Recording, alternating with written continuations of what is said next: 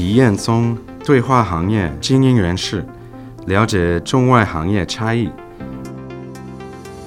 当你是一个很保守的人，其实你也不一定会选择越过重洋，然后在一个他乡生活，去开辟一个新的 business 的领域。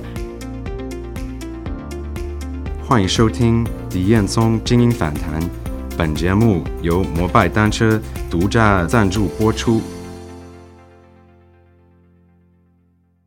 那我们还是可以回到你的个人的 experience，我我觉得是挺有意思的。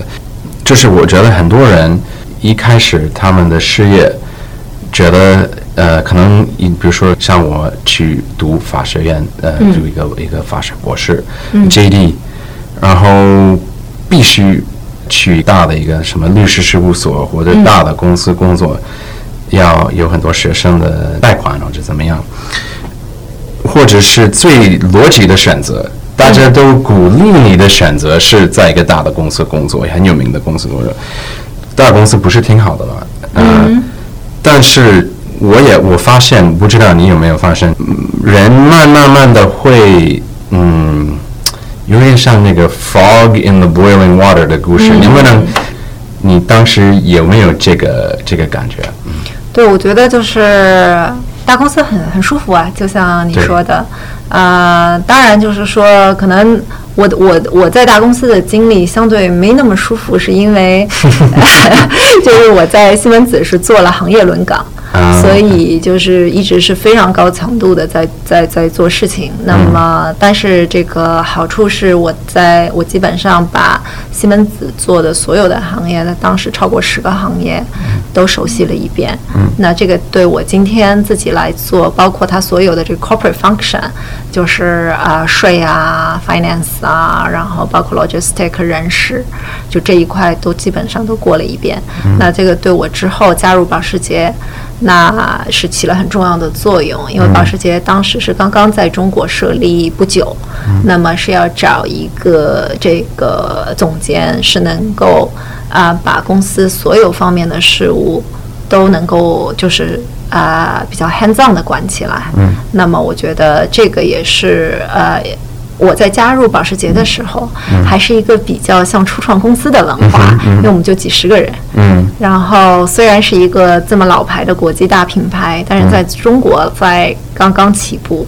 那么我们在四年时间把保时捷做做成了这个全球第一大市场。嗯，那也把这个保时捷集团旗下的所有的生意都带到了中国。嗯，那保时捷实际有很多大家不一定熟悉的生意，包括这个咨询啊，包括这个很多奢侈品牌的这个服饰啊，就这些。那么我觉得这个经历，呃，慢慢的就像你说的，到了。就是做成了世界全球第一大品，呃，全球第一大市场以后，当我们做到了全球第一大市场以后，实际那其实也就慢慢的步入了正轨。那这个时候对我来讲，从个人发展的角度来讲，那来找我的猎头都是说，那就去亚太的职位。嗯那么呃公司也给我副总裁的职位，就各种那。但是这个已经是可能是我们已经看到了自己职业生涯的天花板。对，在这个时候，这是一个对我来说是一个 very familiar story。对对，我就说，就是我也知道你也是这样的经历嘛，对吧？对这个故事对对我来说挺熟的。对，就非常熟嘛，就是基本上从我们这个就是这种啊，怎么说传统的 career path。对，基本上走上来，最后就我我觉得我在可能挺幸运的是，我非常年轻的时候就已经碰到了天花板。那这个时候就使得我自己去思考。嗯。那么也就是说，我的职业生涯的未来到底是说，OK，那我做 OK 亚太的 GC，将来再做到全球的这个 GC 法务副总裁，还是说我想要说啊？做我更能够发挥我自己特长的事情，或者说能够呃呃打开这个天花板。嗯。那么我觉得，嗯，因为我在保保时捷的时候有很多的机会涉及到这个就是公司的运营啊，包括公司的这个呃 strategic 的这些这些 project。嗯。那么当时实际是积累了一些从呃运营的公司运营的角度的这个经验。那我觉得说，那不妨说给自己一个机会。所以不是说当时的环境让你觉得不太满意，呃，工作环境，而是说。你看未来可能几年、十年、二十年，不是你想象的、想要的一个职位。一个，比如说，虽然可能有些人会觉得我们是太挑剔啊，或者怎么样，像 Sabrina 那么年轻啊，已经是达到一个很高的一个 level。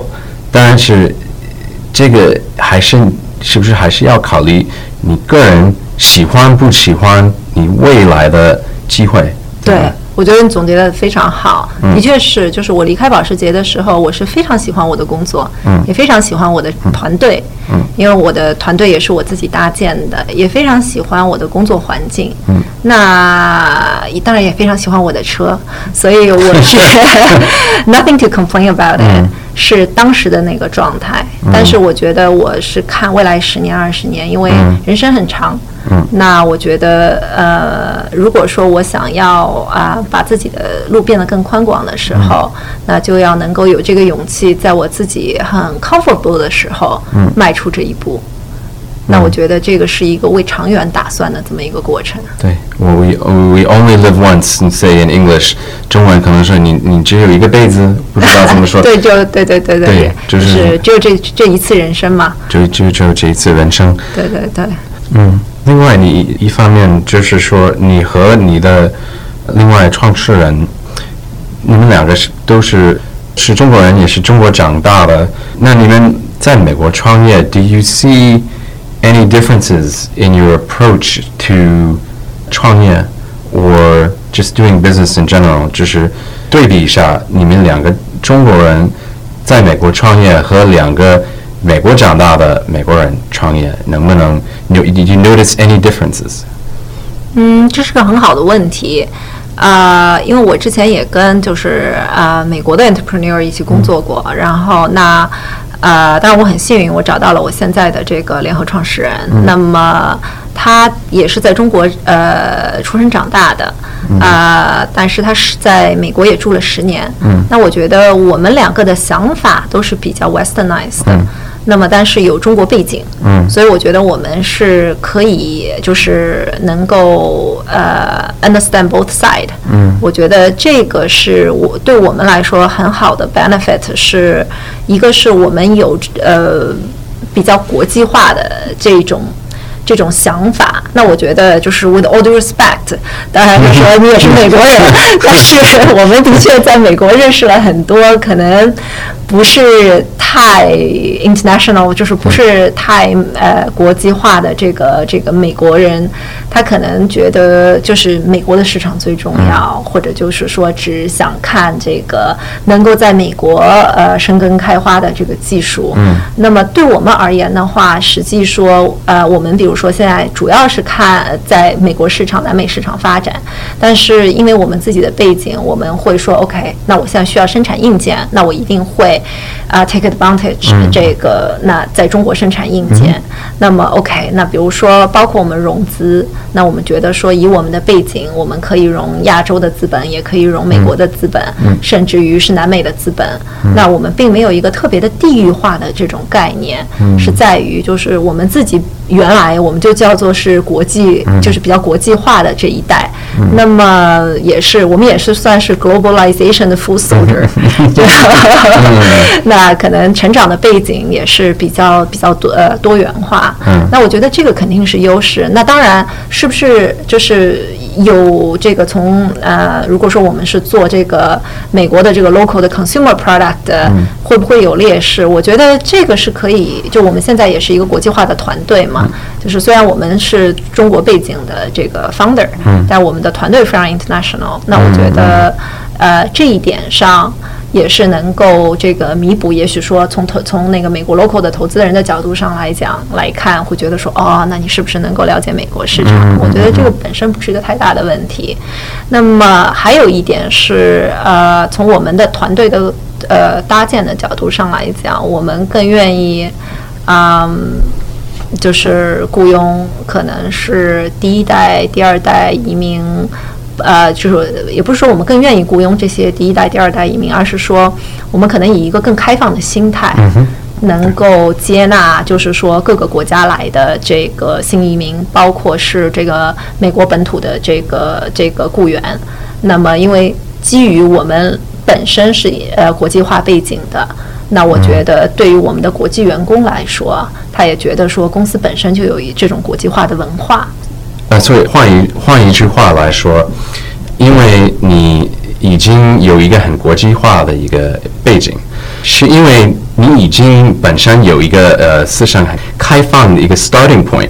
嗯，然后这个也很适合创业，就是创业本身也需要一个思想比较开放的一个人，所以你们也是专门要找这些人作为你们的呃 team 的的人。对。但是我觉得是挺那个 key point 是挺有意思的，是说，不管你是从印度来的，或者是中国来的，或者是巴西或者怎么样，是，因为你有一个国际的背景，这个确实不是不是一个劣势。而是一，而是一个优势，因为因为创业就需要这种这种 open-minded people。对对对对对，我觉得总结的非常好，就是因为，嗯，这个很有意思啊。我我们有的时候，我跟我的口方 r 也开玩笑，我就说我们是 self-select 过的。嗯。什么意思呢？就是说，当你是一个很保守的人，嗯，其实你也不不一定会选择说你就是越过重洋。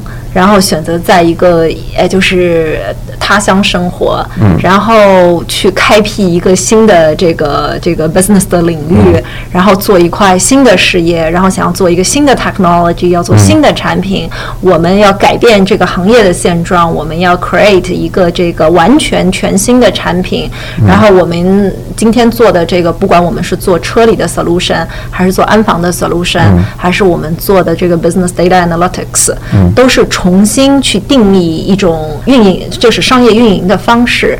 那我觉得，如果我们本身是保守的人，我们可能根本就不会去做这些事情。那同样的，就是从团队的角度上来讲，那么我们也希望他们有同样的 open-minded。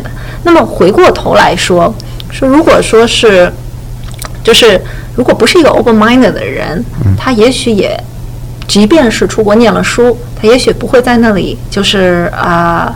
想要做这样类似的事情，那也许他会加入一个比较稳定的大公司。那么，当然就是不是说加入大公司就不是 open-minded，而只是说他这个个人的际遇 play it safe。那而且个人的际遇也许不同。那就好像我们呃 法学院对法学院出来，我们有自己的经济压力，我们要这个。那我觉得是每个人的人生阶段，可能这个选择就不同嘛。对。那你刚才提了一点点，就是说。呃，因为中国做硬件做的比较非常好，你也可以利用你的中国的背景、中国的关系啊，对来了解硬件的供应供应商啊，supply chain supply chain，或者或者呃怎么供应链。现在的话，我们看到很多中国公司要呃入境美国的市场，呃，尤其是是高端技术的，或者是。美国公司要利用中国的技术，嗯，核心的技术作为他们的 product，嗯，好像正在面临有 kind of a challenging environment right now，呃，贸易战争啊什么之类，however you want to describe it，你们公司有没有碰到这个问题？对，这是一个很现实的问题。那我们是做人工智能的公司，所以从啊，而且我们是做硬件、软件，包括这个整体的这个解决方案，所以这个对我们来说是一直在关注的问题。那么，包括我们今现在的第一款产品是叫做 SafeNet，是一款这个家庭安防的摄像头。那我们主要的投放市场是北美和南美。那么这一款摄像头我们是在中国生产。那么，一个是就像你提到的，我们是要利用中国的这个非常啊有效率的供应链。那么另外一个是从生产的质量和成本的角度去去考虑的话，那我们基本上能够把专业级的设备做到消费级的价格。那么也就是说，基本上能够做到啊美国同等质量的专业级的这个摄像头十分之一的价格。嗯，那么，但是我们也碰到的问题是，当我们拿的这款产品去跟这个大的这个呃，就是商用的这个集团合作的时候，那我们碰到的就是跟美国也，我们当时我当时和我的 co-founder，我们去跟美国非常非常大的一个一个呃，我们说也是供应商在谈。那么我们先不提他的名字吧，但是就是 当时对方就非常非常直白的告诉我们说，OK，那他们只做大客户，那么他们就希望我们不要在中国生产。那最后一个问题，像你做了一个很大的事业变化，就是从法律转到 business，然后从大的公司转到创业公司。嗯，你对对另外一个人在面对类似的一个情况，你会给他们什么一个建议？嗯，我觉得就是啊，职业规划上的改变，也许并不一定是说一定要从大公司出来做创业公司，但是呃，是不是说你我们原来是做律师的，那是不是可以转到 business side？我觉得这个本身是没有问题的，因为我觉得很多的框框也许是我们自己给自己加的。那么我觉得，比如说律师，我们是嗯。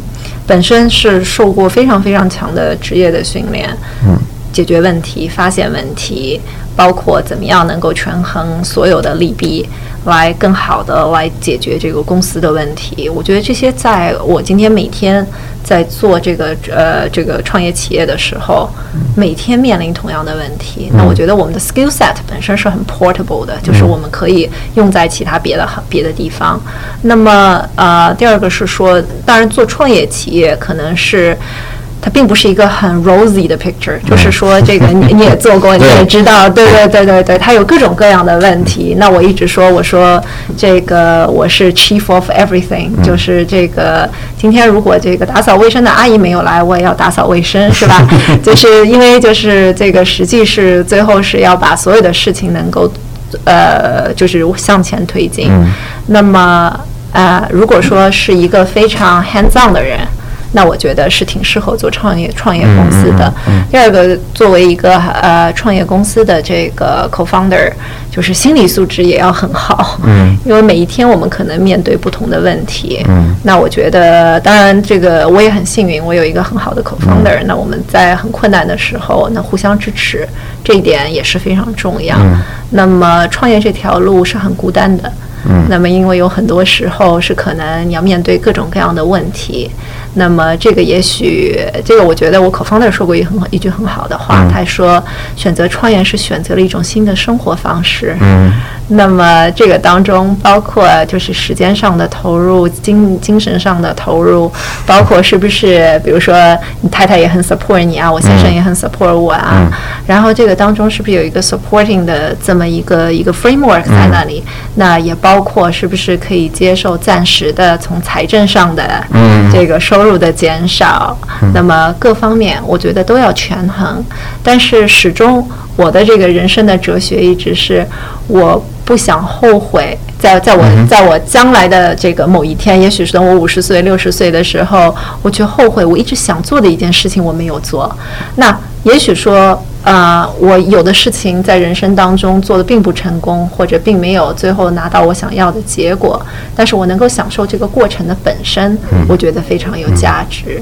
那我觉得这个对我而言，那也是我一直现在，如果我的朋友来跟我讲说。他们特别特别想要呃改行啊，或者创业啊，或者是做一个新的 project 的话，我永远是那个鼓励的人。我一般不反对他去做这些改变，是因为我觉得改变的本身会给你带来一些很多新的认识。那也许说你改变之后做的这第一件事情，并不是你觉得说你将来会。最有满足感，或者你觉得是最适合的事情，但是它会呃，就是 lead to the next thing。嗯。那么这样的话，我觉得呃，你终究能够找到那一个就是你最终想要做的事情。而且我一直跟我朋友讲说，worst case scenario，也就是你兜了一圈，最后又回去做同样的事了，你也没有损失。对因为你整个的这个这个经历，那实际上是 enhance the fullness of life，对，就是是让我们的人生变得更充实。那我觉得始终是好的，嗯所以我这在这一点上，我可能是就是非常非常的 encourage 大家去做一些不同的事情。如果是这是啊、我们自己很想做的事情的话，完全同意。然后也我我一呃听众可能看不见的，我一直在 nodding my head，呃 完全同意了。呃呃，非常感谢 Sabrina 今天参加我们的节目，非常感谢听众，再见。再见。